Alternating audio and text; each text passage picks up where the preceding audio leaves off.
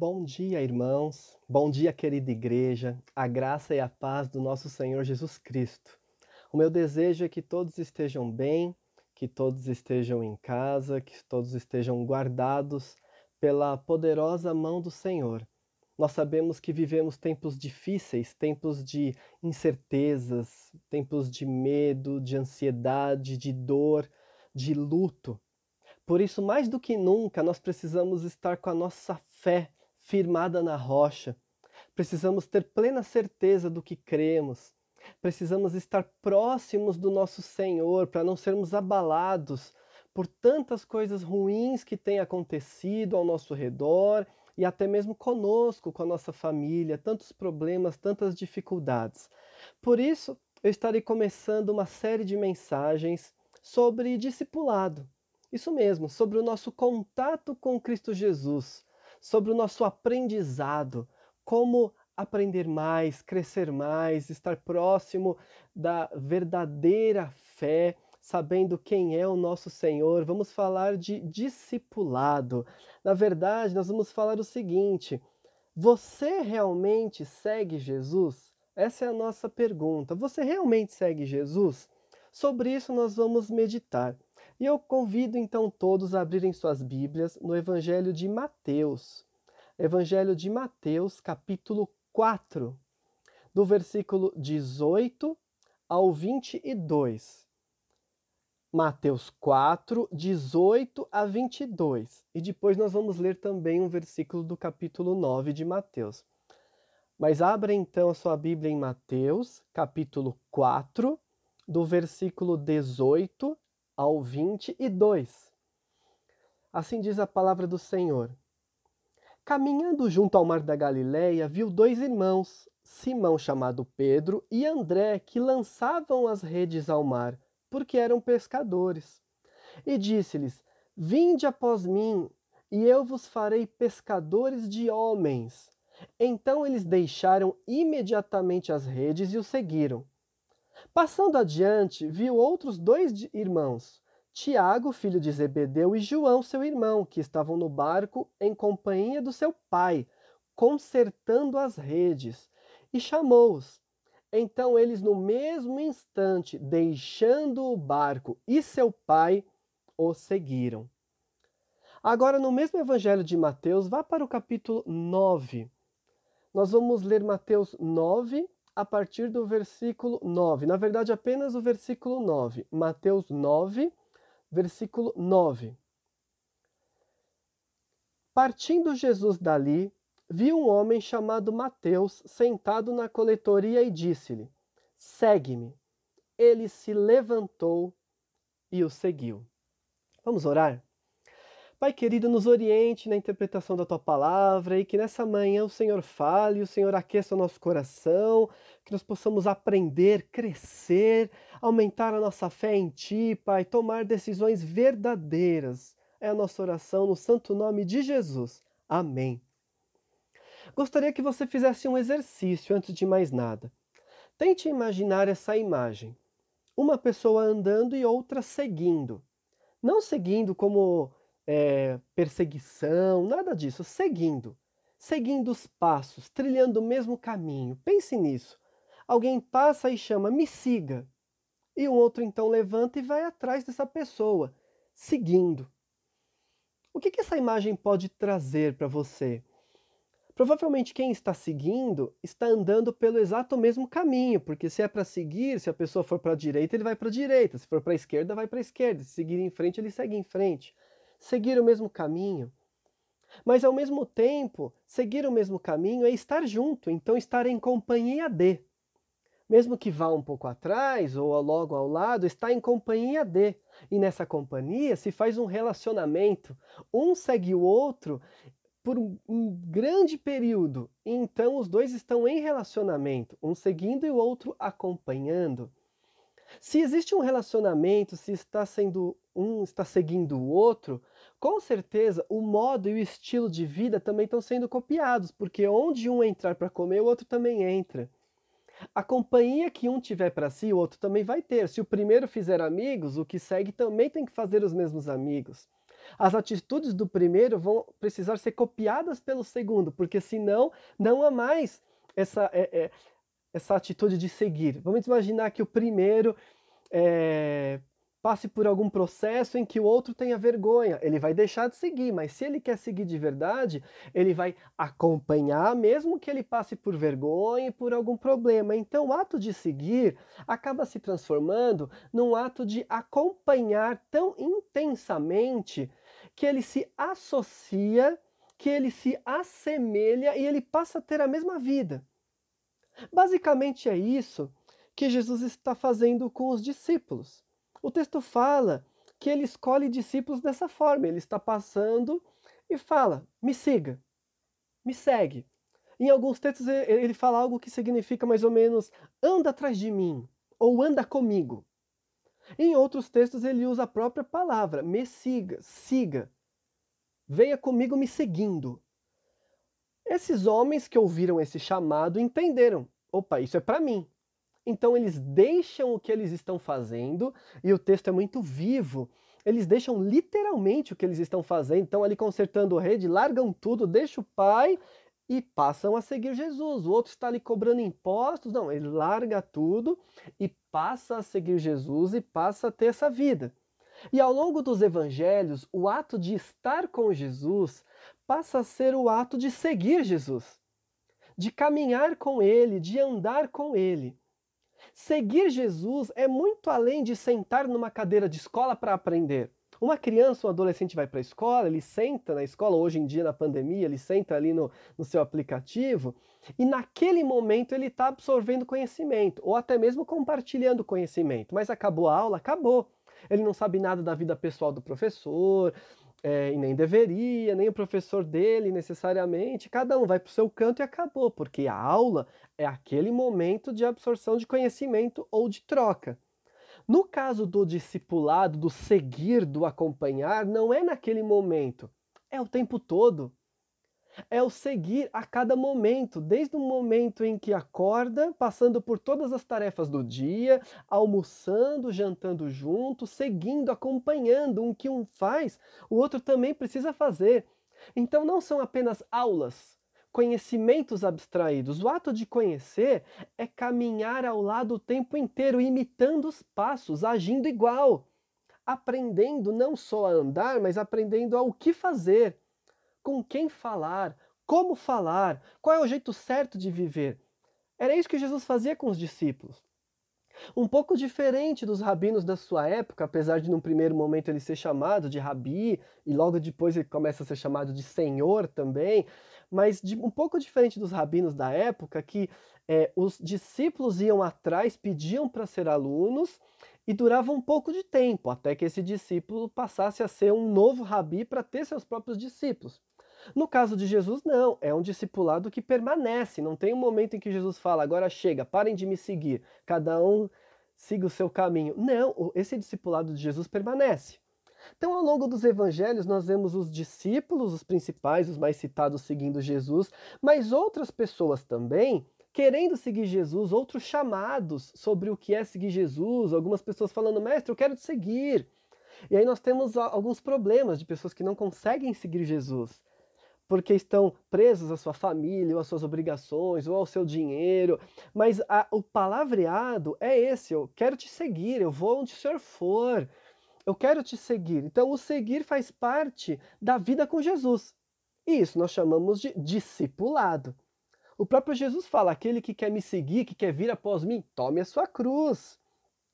Tome a sua cruz, ou seja, para me seguir, você tem que tomar a sua cruz. Os discípulos entenderam isso, os apóstolos entenderam isso, e esse palavreado continua ao longo da Bíblia. Pedro, por exemplo, nas suas cartas, ele diz que Jesus deixou um exemplo de sofrimento para que nós pudéssemos seguir os seus passos, é o mesmo verbo, seguir os passos de Jesus, imitar o que Jesus fez, seguir os seus passos. Então os discípulos entenderam isso. E olha que curioso. O ato de seguir Jesus não era apenas o literal que aconteceu no texto que nós lemos, do levantar e sair andando atrás de alguém. Porque em determinado momento Jesus morreu, ressuscitou e foi aos céus. Mas a última palavra de Jesus para Pedro, a última palavra que Jesus se di dirige para Pedro é: me segue. E aí Jesus fala isso para Pedro: me segue e vai aos céus. Ou seja, esse seguir Jesus não é mais apenas sair andando atrás de um homem, porque esse homem já não está fisicamente entre nós. Mas continua sendo um caminho de seguir os passos de Jesus aprender o que ele ensinou, obedecer às suas palavras, imitar suas atitudes. Seguir Jesus continua sendo um processo. Por isso, no livro de Atos, aqueles que são cristãos se autodenominam como os que seguem o caminho. No livro de Atos, nós lemos que eles sim viam como seguidores do caminho, aqueles que estão no caminho, nos próprios discursos de Paulo, olha, os do caminho, né, os que seguem o caminho. Então eles entendiam que mesmo Jesus não estando mais fisicamente entre eles, eles ainda estavam no caminho. E que caminho é esse? O caminho que Jesus falou, eu sou o caminho, mas um caminho como processo, que é o quê? O do discipulado. Os que seguem o caminho, os que estão num caminho, um caminho em direção a Cristo, um caminho que segue Cristo, um caminho que vai atrás de Cristo, que imita Cristo, que obedece Cristo. Cristo é o mestre e eu estou nesse caminho. Os discípulos acabam em determinado momento sendo chamados de cristãos. Cristão é um nome dado pelos de fora. Por que começaram a ser chamados de cristãos? Porque eles se identificam tanto com Jesus, mas tanto com Jesus, que os outros acabam chamando eles de, de Cristos também. Então é uma identificação de querer imitar a vida de Jesus, querer fazer o que Jesus fez, querer seguir como Jesus seguiu. E o próprio Jesus fala que eles deveriam imitar as suas obras. Jesus chega até mesmo a afirmar que aqueles que crescem no seu nome iriam fazer as obras que Jesus fez e até mesmo ainda maiores. E nós cremos que através do Espírito Santo isso é possível sim. Nós vemos no livro de Atos isso acontecendo. Os discípulos imitam Jesus mesmo depois da ressurreição de Cristo e ascensão de Cristo. Os discípulos imitam Jesus porque ainda estão no processo do discipulado. Os discípulos ainda estão seguindo Jesus, por isso nós somos discípulos, discípulos de Cristo. Então, quando você é designado como discípulo de Cristo, quem é você? Eu sou discípulo de Cristo. O que isso quer dizer? Eu ainda estou aprendendo. Eu ainda estou seguindo. Eu ainda estou imitando e estou buscando cada vez mais ser parecido com Jesus, porque eu ainda estou seguindo os passos dele. Eu estou analisando todos os lugares para onde ele foi, o que ele fez, o que ele falou, o que ele ensinou, e estou indo atrás disso e estou caminhando atrás disso, e tô, estou seguindo esses passos. Muito bem.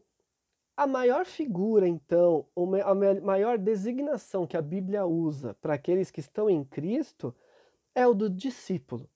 É a linguagem mais usada ao longo dos evangelhos todos. O discípulo, os discípulos, os que seguiram, venham após mim, quero te seguir. Discípulo é a figura mais usada e a mais citada mas infelizmente não é a mais utilizada por nós.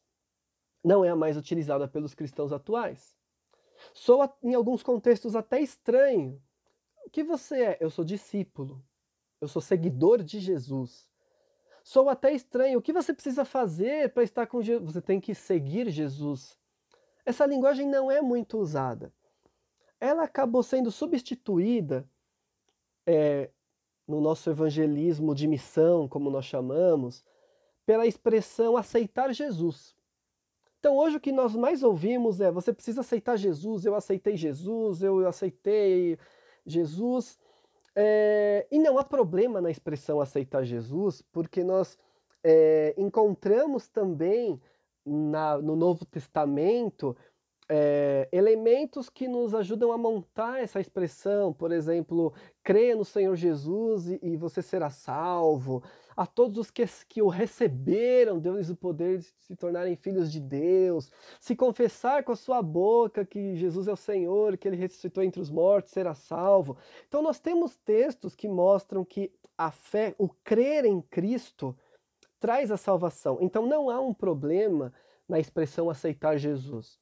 O problema é quando nós deixamos de falar em discipulado seguir Jesus e passamos a falar apenas no aceitar Jesus. Porque o que é aceitar Jesus de uma maneira correta? O aceitar Jesus é a fé que leva a uma entrega. É aceitar Jesus como Salvador e Senhor.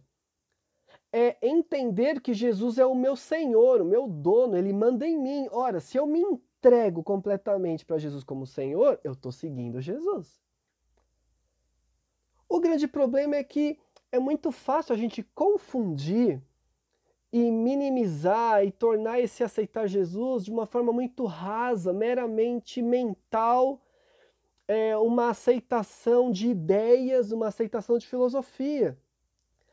Então, infelizmente, muitos falam você tem que aceitar Jesus, basicamente como você tem que acreditar que Jesus existiu, ou acreditar que Jesus é Senhor, mas não necessariamente o seu Senhor, a Bíblia fala que até os demônios acreditam e tremem. É, infelizmente, o aceitar Jesus passou a ser uma aceitação intelectual, uma aceitação de ideia, uma nova filosofia, um jeito de encarar as coisas. Então, ora, antes eu, eu acreditava, eu acreditava no horóscopo, eu acreditava que o horóscopo é quem definia tudo. Agora eu acredito em Jesus, Jesus é que define tudo. Mas e na vida prática?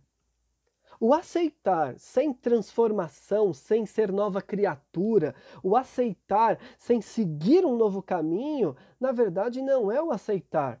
Na verdade é uma mera convicção intelectual que nada tem a ver com o evangelho. É uma convicção intelectual que acaba desprezando o verdadeiro evangelho e tirando as pessoas do verdadeiro caminho. Não é à toa que o cristianismo no Brasil hoje em dia vai de mal a pior, sendo que nós nunca tivemos tantos cristãos evangélicos e pessoas que dizem eu aceitei Jesus, eu levantei a mão num culto, eu fui na frente, eu fiz uma profissão de fé. Mas o que significa isso? Que pessoas levantaram a mão, se emocionaram, talvez receberam uma cartilha de regra da igreja, oh, acredita nisso aqui, acredita nesses pontos doutrinários e acabou. Não tem um envolvimento de vida, não tem diferença de vida, não tem um novo caminho, não tem o ser transformado, o ser nova criatura. São só ideias. E ideias, o mundo está cheio de ideias, de filosofias e de coisas e, e pontos de vista. O chamado de Jesus não é para você acreditar que ele existe. O chamado de Jesus não é para você aceitar uma filosofia. O chamado de Jesus não é para você mudar a sua crença de, um, um de cristais para Jesus ou de para o ateísmo. Eu acreditava que não existia nada, agora acredito que existe Jesus. Mudar do ateísmo para Jesus, mudar do budismo para Jesus, mudar da idolatria para Jesus. Não é isso o chamado de Jesus. O chamado de Jesus é para o discipulado, é para seguir. Por isso a gente tem tanta confusão e por isso o nosso cristianismo hoje é tão pobre.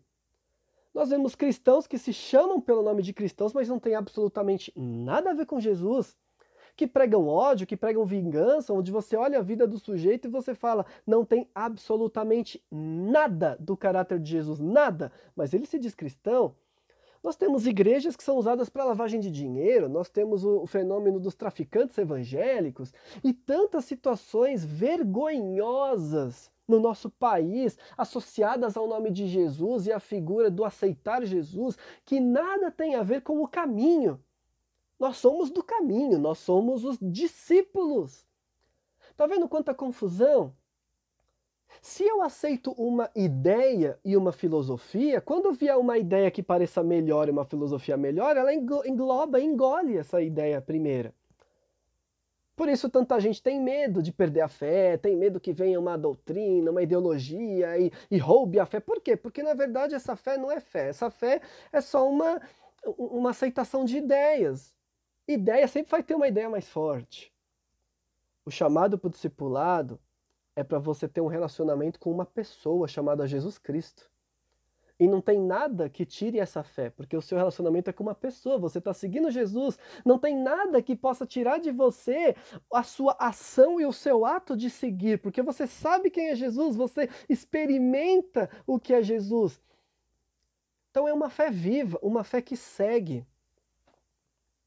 O discipulado é um tema muito pertinente ao cristianismo, mas infelizmente tem soado estranho aos nossos ouvidos. E num contexto tão triste que nós vivemos, de tantos debates, de tanto, tanta desmoralização do cristianismo, num contexto de pandemia, de tristeza, de luto, de desencanto, é muito comum pessoas perderem a fé, é muito comum pessoas esfriarem, porque não estavam seguindo Jesus de fato, estavam presas a uma ideia. E o meu desejo, meu irmão, minha irmã que está ouvindo essa mensagem é que isso não faça parte da sua vida. Que a sua vida seja uma vida de discipulado. Isso que eu estou dizendo é resumido de uma maneira muito brilhante pelo Bonhoeffer, teólogo alemão, no seu livro Discipulado. É, é brilhante o que ele fala sobre o que é ser discípulo de Jesus. Eu vou ler um trechinho do livro dele os irmãos prestem atenção e vejam se, se concordam. O discipulado é comprometimento com Cristo. Por Cristo existir, tem que haver um discipulado. Uma concepção de Cristo, um sistema doutrinário, um conhecimento religioso geral da graça ou do perdão não implicam necessariamente o discipulado. Na realidade, excluem-no, são hostis a ele. Com a ideia, pode-se ter uma relação de conhecimento, de admiração, talvez até mesmo realização, mas nunca a relação de discipulado pessoal e obediente. Cristianismo sem Jesus Cristo vivo permanece necessariamente um cristianismo sem discipulado. E cristianismo sem discipulado é sempre cristianismo sem Jesus Cristo. É uma ideia, um mito, um cristianismo no qual só existe Deus Pai, mas não existe Cristo como Filho vivo, exclui o discipulado. Somente porque Filho de Deus tornou-se humano, por ele ser mediador, é que o discipulado constitui o relacionamento correto com ele. O discipulado está vinculado ao mediador. E onde quer que se fale corretamente do discipulado, aí se fala do mediador, Jesus Cristo, Filho de Deus. Somente o mediador Deus feito ser humano pode chamar ao discipulado. Então, o discipulado é um relacionamento com o Deus vivo, com o mediador, com aquele que nos garantiu acesso ao Pai. Como falar com o Pai sem o Cristo vivo? Então, sem o discipulado não existe cristianismo. E eu concordo com o que Bonhoeffer está dizendo, porque é brilhante a, a constatação dele. Não adianta nós estarmos inseridos numa igreja não adianta nós termos sido batizados, não adianta nós decorarmos um livro de doutrina e crer em inúmeras ideias, não adianta decorarmos a Bíblia, sabermos de cor a sequência, nomes de personagens e versículos. Nada disso tem sentido se nós não estivermos em um processo de discipulado em um relacionamento com o Cristo vivo, seguindo seus passos, obedecendo a sua palavra, pondo em prática o que ele ensinou, imitando a maneira dele agir. Se nós não estivermos nesse processo, nada feito. É, são só ideias. Ideias muitas vezes vazias, ideias que podem produzir algum bem-estar em algum momento, mas em algum outro momento vai vir uma ideia mais atraente e vai engolir. E vai engolir e vai levar. Por isso, queridos, o processo de discipulado precisa ser o nosso cristianismo. Se alguém te perguntar, você é cristão? Eu sou cristão. Mas o que isso quer dizer? Significa que você está num discipulado, você tomou uma atitude, você deu um primeiro passo. Eu segui. Eu segui Jesus. Eu segui Jesus. Deu um primeiro passo e entrou nesse caminho. Ora, pode parecer, lendo os textos que nós lemos aqui de Mateus, que seguir Jesus era abrir mão de tudo, rasgar tudo e ir embora. Não necessariamente. Porque os próprios discípulos ainda mantiveram relacionamentos com a sua família, ou até mesmo com seus negócios. Nós lemos que Pedro visitou a sua sogra, Jesus até a curou. Nós lemos que a mãe de Tiago e João foi procurar Jesus para Jesus achar um carguinho bom para eles no reino, então eles ainda tinham contato com a sua mãe. Nós lemos que é, quando Jesus tinha ressuscitado, os discípulos estavam novamente pescando nos seus barcos, ou seja, eles não venderam tudo, não rasgaram tudo. Então, o discipulado não significa necessariamente jogar tudo para o alto. Em alguns contextos, pode significar sim. Mas o que vem a ser então esse discipulado, e principalmente esse discipulado é, de um Cristo que não está fisicamente mais entre nós? O que é esse discipulado? O discipulado é a obediência, é o passo da obediência. Mesmo quando eu não tenho essa fé tão forte, quando eu dou um passo, a obediência me mostra quem é Jesus e eu começo a construir a minha fé. Eu dou um passo, eu obedeço e vou construindo. Eu venha e me segue. Tá bom, eu vou seguir. Isso já é um ato de obediência fantástico. Então, o que é esse discipulado? É, discipulado, em primeiro lugar, mudança de vida, mudança de plano. Discipulado, entrar no discipulado é você mudar o seu plano, mudar a sua vida. É muito comum nós ouvirmos, quando eu aceitei Jesus eu fui transformado, e é isso mesmo. Se você foi transformado ao aceitar Jesus, quer dizer que você entrou num processo de discipulado. Porque a sua vida estava de um jeito, ela passou a estar de outro. Os discípulos estão lá fazendo redes, prontos para pescar. Jesus fala: Me segue. Opa, parei o que eu estou fazendo. Parei o meu estilo de vida. O meu estilo de vida não é mais o mesmo. Eu vou levantar e seguir Jesus e vou atrás de Jesus. O discípulo está lá coletando impostos. Vem, me segue. Ele para o que está fazendo, levanta e segue Jesus. É uma mudança de plano. Qual era o plano deles então? Ah, continuar na profissão do pai ali, pescando nos seus barquinhos. Esse era o plano de vida. Mas quando Jesus fala me segue, o plano mudou.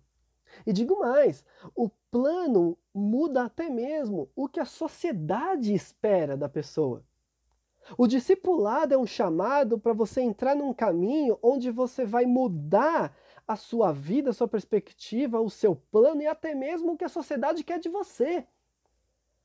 Com certeza o pai desses discípulos não ficou muito feliz. Como assim? Estou treinando eles para serem né, meus ajudantes, para herdar o negócio da família. Esses caras vão, vão, vão sair andando?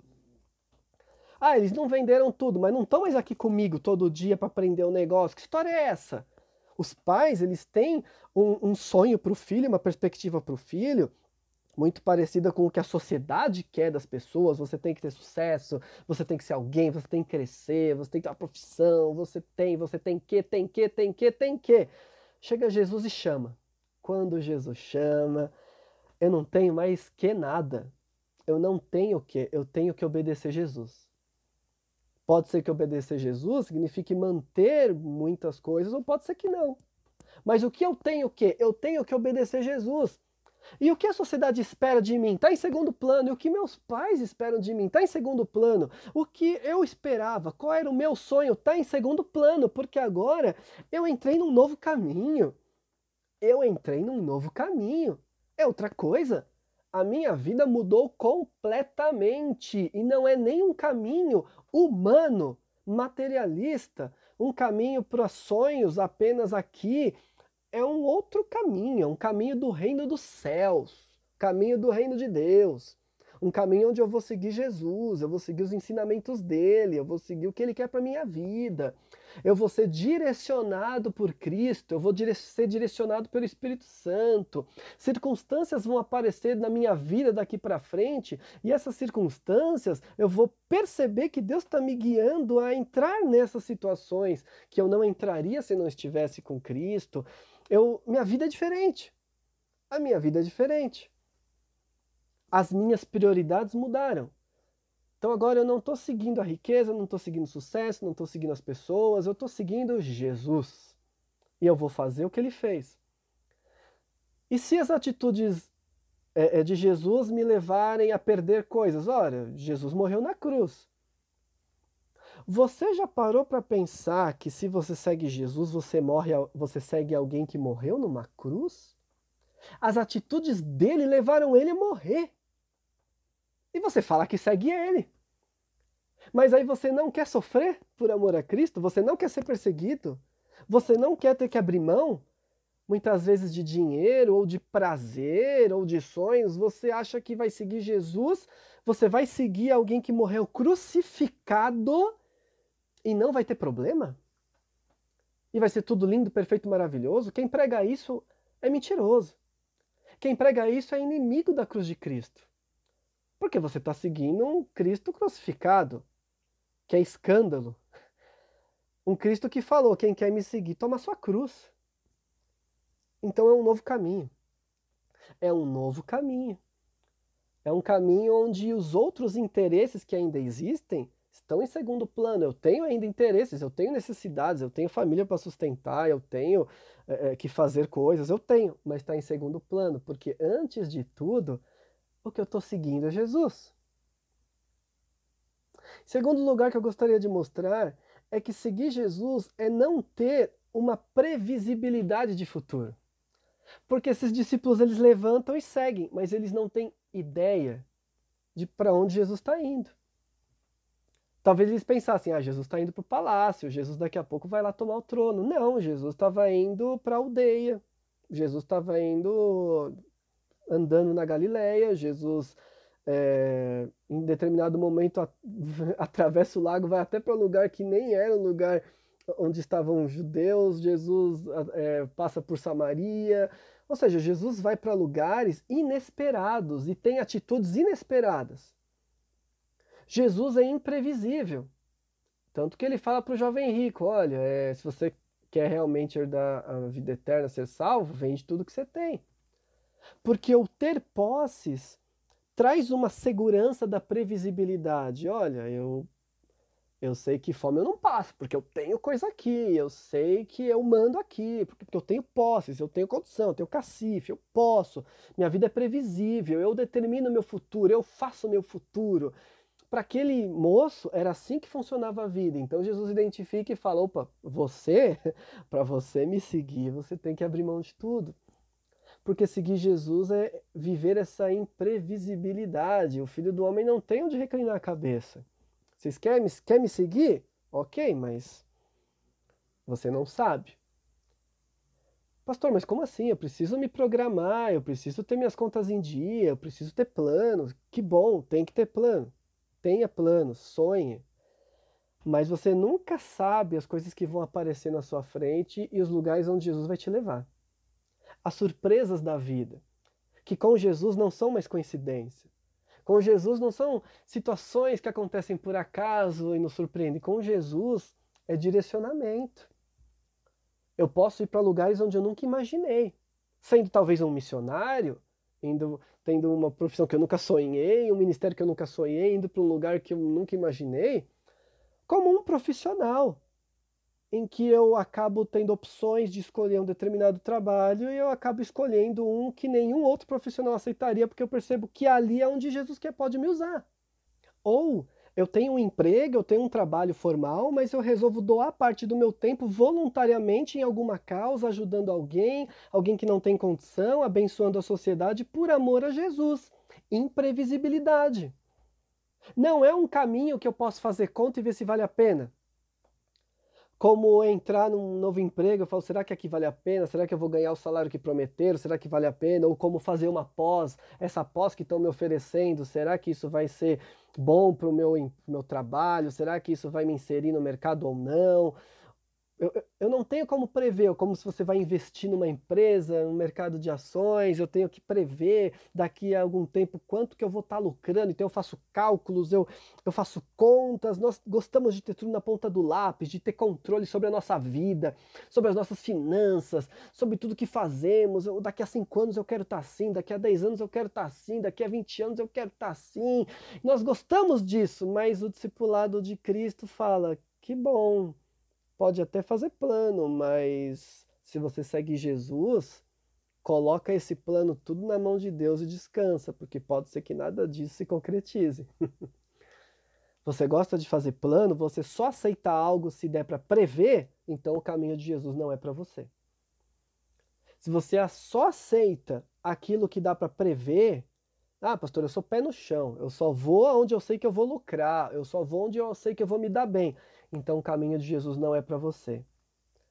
Sabe essa história de aceite Jesus e a sua vida vai melhorar, aceite Jesus e tudo vai dar certo? Então, é mensagem de inimigo da cruz de Cristo. Porque está pregando uma previsibilidade de sucesso, está pregando que é possível fazer conta e medir o quanto você vai ganhar com Jesus. E isso é uma mentira, porque o próprio Jesus fala: não, Não dá para saber. Não dá para saber. A vida de o, o, amanhã é um mistério, basta cada dia o seu mal. Por que isso é falado? Porque o amanhã é um mistério, está nas mãos de Deus. Eu vou para onde Jesus for. E mesmo ele não estando aqui fisicamente para eu seguir, ver ele virando a esquina e virar junto, eu tenho a palavra dele e a dele, que me ajuda a interpretar inclusive todo o restante da Bíblia. Eu tenho a palavra dele que me mostra o que é certo e o que é correto. E pode ser que o meu plano esteja me levando para um lado que é o oposto do que Jesus mostrou que é correto. Eu tenho que mudar, porque Jesus não vai por aí. Jesus não vai por aí, não é o caminho dele, eu preciso mudar. Então não, não é previsível. É um caminho que exige uma mudança de vida e de plano, e é um caminho que não é previsível. É um caminho que não é previsível. Mas, em último lugar que eu gostaria de mostrar nessa manhã, é um caminho de constante crescimento de fé. Ah, o que, que eu vou ganhar? O que, que, o que, que tem? Se tem uma certeza, é um crescimento em fé. É um, você conhece mais. Você cresce, com certeza. É um caminho em que a sua fé em Cristo vai sendo forjada a cada dia que você passa na companhia de Cristo, seguindo Cristo, ouvindo os mandamentos, pondo em prática, lutando para acertar, quando cai, se levanta rapidamente, segue em frente, imitando Jesus, você vai crescendo. Você vai percebendo como a palavra de Deus é viva. É só no discipulado que você enxerga como a palavra de Deus é viva. E é só o discipulado que faz você ter prazer no serviço. Vamos lembrar ali da história, por exemplo, de Marta e Maria, em que uma está aos pés de Cristo aprendendo e a outra está trabalhando. Ora, mas trabalhando sem o discipulado é serviço inútil, que cansa, que te leva a reclamar, que te leva a ficar cansado. Agora, quem é discipulado por Cristo, levanta e trabalha de uma maneira muito mais eficiente e eficaz, porque entendeu o propósito, porque está dentro do discipulado. Então, ser discipulado é aprender, é ouvir, é servir, é trabalhar, mas dentro desse processo é aprender. Quando eu aprendo, eu levanto, eu trabalho, eu obedeço e percebo os frutos da minha obediência. Que não é dinheiro necessariamente, que não é elogio, pode ser até perseguição, mas eu percebo o fruto. Eu vejo que o que eu faço é eterno, dura para sempre. Eu percebo que o Pai está feliz com a minha vida, eu tenho um senso de realização naquilo que eu estou fazendo quando eu obedeço Jesus através do discipulado. Quando eu obedeço através do discipulado, não do legalismo da igreja, que me leva a obedecer para ser salvo, me leva a obedecer para agradar o pastor, me leva para obedecer para ter fama, para ter cargo. Não, não, isso daí só gera desgaste, mágoa e rancor. Quando eu obedeço porque eu estou no discipulado, eu cresço, eu cresço muito. Eu ouço os ensinos de Jesus e eu ponho isso em prática. É um crescimento de fé porque eu imito. Eu imito o que ele fazia. Então, seguir Jesus é com quem Jesus conversava? Eu vou conversar com essas pessoas. Como Jesus evangelizava? Eu vou evangelizar como Jesus evangelizava, por onde Jesus andava. Eu vou andar por onde Jesus andava. Não estou falando localização geográfica, mas em quais meios, em quais rodas, com quais tipos de pessoa. Jesus ficava bravo? Com quais pessoas ele ficava bravo ou não ficava bravo? Qual o linguajar de Jesus? Como Jesus lidava com multidão? Como Jesus lidava com a oração? Como Jesus lidava com a obediência ao Pai? todas essas facetas do ministério de Jesus eu preciso copiar. E eu vou copiando e eu vou me tornando cada vez mais parecido com Jesus. De fato, um cristão. Será que você está copiando o que Jesus fazia? Como Jesus lidava com os inimigos? Com quem Jesus falava? Você copia ele? O Jesus que, que toca, o Jesus que olha para o necessitado, o Jesus que anda no meio daqueles que são vistos como pessoas de má fama. Você está copiando isso de Jesus? Nós vamos ver mais sobre isso. O crescimento de fé está também relacionado a surpresas. as surpresas dos milagres. Então, quando eu estou no, no discipulado com Jesus, eu consigo diferenciar um milagre do acaso. Eu consigo diferenciar uma resposta de oração de algo que aconteceu por acaso. Os discípulos eram surpreendidos toda hora por um milagre que eles não esperavam.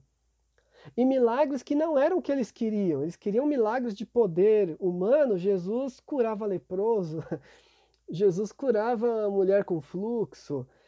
Jesus dava comida para a população miserável. Não eram os milagres esperados, mas era a surpresa que trazia o crescimento na fé. Essas surpresas, ao encarar o ministério de Jesus, me trazem crescimento, porque me mostram o quanto a sociedade está oposta aos caminhos de Jesus. Nós crescemos com algumas expectativas, achando que algumas coisas são certas, que determinados modos de agir são certos. Isso às vezes vem até dos nossos pais. Mas quando nós olhamos o que Jesus fez, nós percebemos o quanto Jesus chocou a sociedade daquela época, os religiosos daquela época, as expectativas dos discípulos, e nós também somos impactados com isso quando nós copiamos esses, essas atitudes de Jesus. Nós também chocamos. E muitos se chocam com a nossa vida quando nós perdoamos, quando nós viramos outra face, quando nós deixamos quieto, quando nós não cobramos a dívida, quando nós não somos violentos, Muitos se chocam. Então, nesse choque, nessas surpresas espirituais, que são atitudes e milagres, nós também crescemos. Nós também crescemos. Meus irmãos, o processo é o discipulado e todos nós precisamos ser discípulos. Ser discípulo é seguir. Para seguir eu preciso ser humilde. Para seguir, eu preciso reconhecer que eu não tenho todas as respostas, que a minha cultura não tem as respostas, que os meus ensinamentos não possuem todas as respostas. Eu preciso reconhecer que eu preciso continuar aprendendo e lendo a palavra e caminhando ao lado de Cristo, porque é Ele que vai continuar me ensinando. O discipulado é um processo. Eu não sei tudo, eu não tenho todas as respostas e não me ensinaram da melhor forma. Eu preciso continuar aprendendo, eu preciso continuar crescendo. E talvez você fale, mas eu estou há muito tempo na igreja, eu cresci na igreja. Sim, os, os discípulos de Jesus também cresceram em meio religioso, aprendendo a palavra, até decorando a palavra. Mas quantas coisas foram ensinadas diferentes do que Jesus veio fazer? Pode ser que isso aconteça conosco também muitas coisas ensinadas distanciaram a gente do verdadeiro discipulado. Pode ser que isso tenha acontecido. Por isso, o convite Esteja dentro do processo do discipulado. Continue aprendendo, lendo, relendo, pondo em prática, lendo, relendo, buscando, orando, percebendo se você está fazendo o correto, pedindo para o Espírito te trazer discernimento, sondar seu coração, mudar sua mente. Continue orando, continue intercedendo, continue caminhando, continue crescendo, continue buscando. Faça aulas é, se aprofunde no conhecimento bíblico, mas também pratique, obedeça, veja os frutos da sua obediência, veja os frutos das suas atitudes, veja o que você gerou ao seu redor e cresça com isso. Cresça com as quedas também, com os momentos em que você não conseguiu. Cresça, continue crescendo. Continue crescendo. Nós sabemos que é difícil nos mantermos firmes no discipulado na sociedade que nós vivemos, né? com tantas distrações, como nós já falamos em outros sermões, com tantos problemas, tantas dores, tantos apelos, tantas ideias que são fortes e atraentes. É difícil manter esse discipulado íntegro e puro. Por isso, nós vamos continuar nessa série de mensagens. Por isso eu te convido a seguir conosco nos próximos domingos, aprendendo mais sobre o discipulado e vendo aquilo que pode estar tirando você do discipulado, os perigos do caminho, para que a gente possa manter o nosso foco em Jesus, seguindo nessa trilha maravilhosa, nesse caminho maravilhoso que é em Cristo Jesus. Continue conosco nos próximos domingos é, participe dos nossos cultos, participe da comunhão da igreja, não só dos domingos, mas nós temos cultos de oração, temos atividades dos ministérios com as faixas etárias. Participe das atividades, participe das classes de EBD, da sua faixa etária, participe do que a igreja vem fazendo, porque o discipulado é em conjunto. Jesus não chamou apenas um. Os discípulos andavam juntos. O discipulado é com a igreja. Vamos todos continuar nesse caminho, vamos continuar seguindo a Cristo. Quero fazer uma oração por todos nós agora.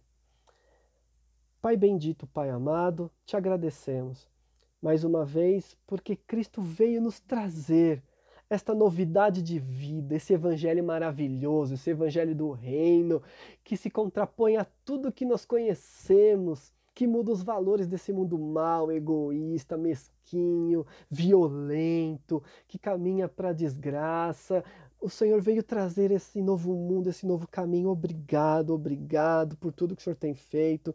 Obrigado porque nós fomos chamados, porque se estamos aqui em meio a esta mensagem, participando desse culto, nós fomos chamados. Jesus Cristo falou: me segue. Obrigado, Pai. Obrigado pela fé de cada um da nossa igreja que está aqui ouvindo esta mensagem, que deu esse passo de fé e te seguiu. Obrigado, Pai querido, por cada um. Continue nos abençoando, nos fortalecendo, para que o nosso caminho do discipulado continue puro, Pai. Para que o nosso caminho esteja firme, inabalável, seguindo Jesus Cristo. Nos livre do erro, do engano, das tentações e daqueles problemas, Pai, do nosso mundo que tentam desviar a nossa atenção. Pai, nós continuamos orando pela nossa igreja, para que nós possamos permanecer unidos em Ti, que ninguém se desvie, nós continuamos orando, Pai, pelo nosso país, pela situação terrível que nós vivemos, que o Senhor console os corações, que o Senhor nos traga a esperança dentro de nós, de saber que nós seguimos Jesus Cristo e não pessoas, Pai. Que o Senhor restaure a força e a esperança para lutarmos em meio a esse caos, esse mundo tão difícil, Pai.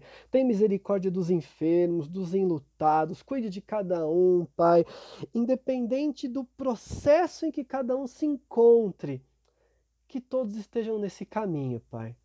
Se há alguém, Senhor, nesse momento desesperançoso, longe de Ti, eu peço que essa pessoa te encontre e ouça esse chamado do Teu Filho Jesus, me segue. E ela seja encorajada para seguir esse caminho, Pai. Em nome de Jesus, cuide de todos nós. Nós entregamos a nossa vida, tudo o que temos, tudo o que somos, e te seguimos, seguimos o teu filho Jesus, seguimos para onde ele for, o que ele quiser de nós, nós vamos obedecer. Declaramos, Pai, que queremos te obedecer. Essa é a nossa oração no santo nome de Jesus. Amém. Meu querido irmão, tenha um ótimo domingo, uma ótima semana, mas sempre na companhia de Cristo Jesus. Continue seguindo. Ele é o nosso Senhor, Ele é o nosso Salvador, Ele é o nosso Mestre continue seguindo Jesus. Ótima semana, que Deus proteja a todos.